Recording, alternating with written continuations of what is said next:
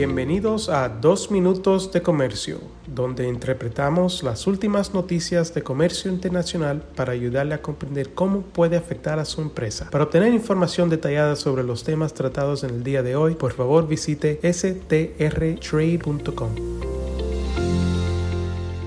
Mi nombre es Juan Moreno y soy el director de regulación aduanal en el despacho de Sandler, Travis y Rosenberg en nuestra oficina de San Francisco, California. Hoy les voy a hablar sobre posibles cambios al tema de los aranceles 301 aplicables a productos de origen chino. Un funcionario de la administración Biden planteó la posibilidad esta semana de eliminar los aranceles de la sección 301 sobre una amplia gama de importaciones de China. Los comentarios del funcionario se produjeron cuando la Casa Blanca considera qué hacer con los aranceles, que actualmente están programados para expirar en etapas a partir de finales de este año. Según fuentes de prensa, el asesor adjunto de Seguridad Nacional, Talib Singh, dijo el 21 de abril que Estados Unidos tiene la oportunidad de recalibrar los aranceles de la sección 301 para que promuevan prioridades estratégicas reales. Esto podría significar limitar los aranceles a los bienes conectados a tecnologías fundamentales, seguridad nacional o cadenas de suministro críticas. Para las categorías de productos que no están implicadas por esos objetivos, realmente no hay mucho caso para que esos aranceles estén en vigor, agregó Singh. ¿Por qué tenemos aranceles sobre bicicletas, prendas de vestir o ropa interior? Hay una gran cantidad de productos, piense en las listas 3 o 4A, donde no es obvio para mí al menos qué propósito estratégico están sirviendo, fue el comentario.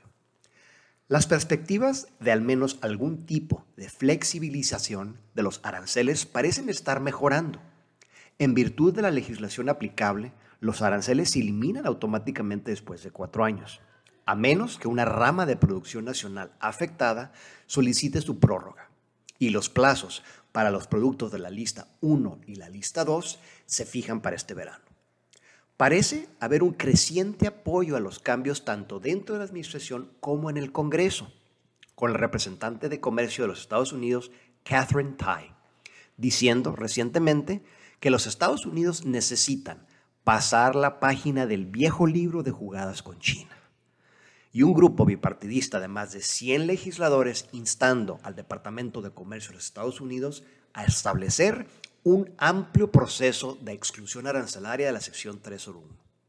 Y Singh dijo que las circunstancias políticas y económicas dentro de Estados Unidos y China podrían hacer que las dos partes sean más propensas a reducir sus aranceles. Mientras tanto, continúan los esfuerzos para mejorar el impacto de los aranceles.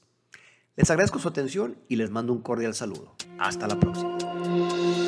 Con profesionales en nueve oficinas, Sandler Travis Rosenberg es la firma de abogados más grande del mundo dedicada a asuntos legales de comercio internacional, aduanas y exportación. Este podcast es exclusivamente para fines informativos y no constituye un servicio legal. La contratación de un abogado es una decisión importante que no debe estar basada solamente en publicidad. Pídanos que le enviemos información gratuita por escrito sobre nuestras cualificaciones y experiencia. Envíenos un correo a strespanol.strtrade.com.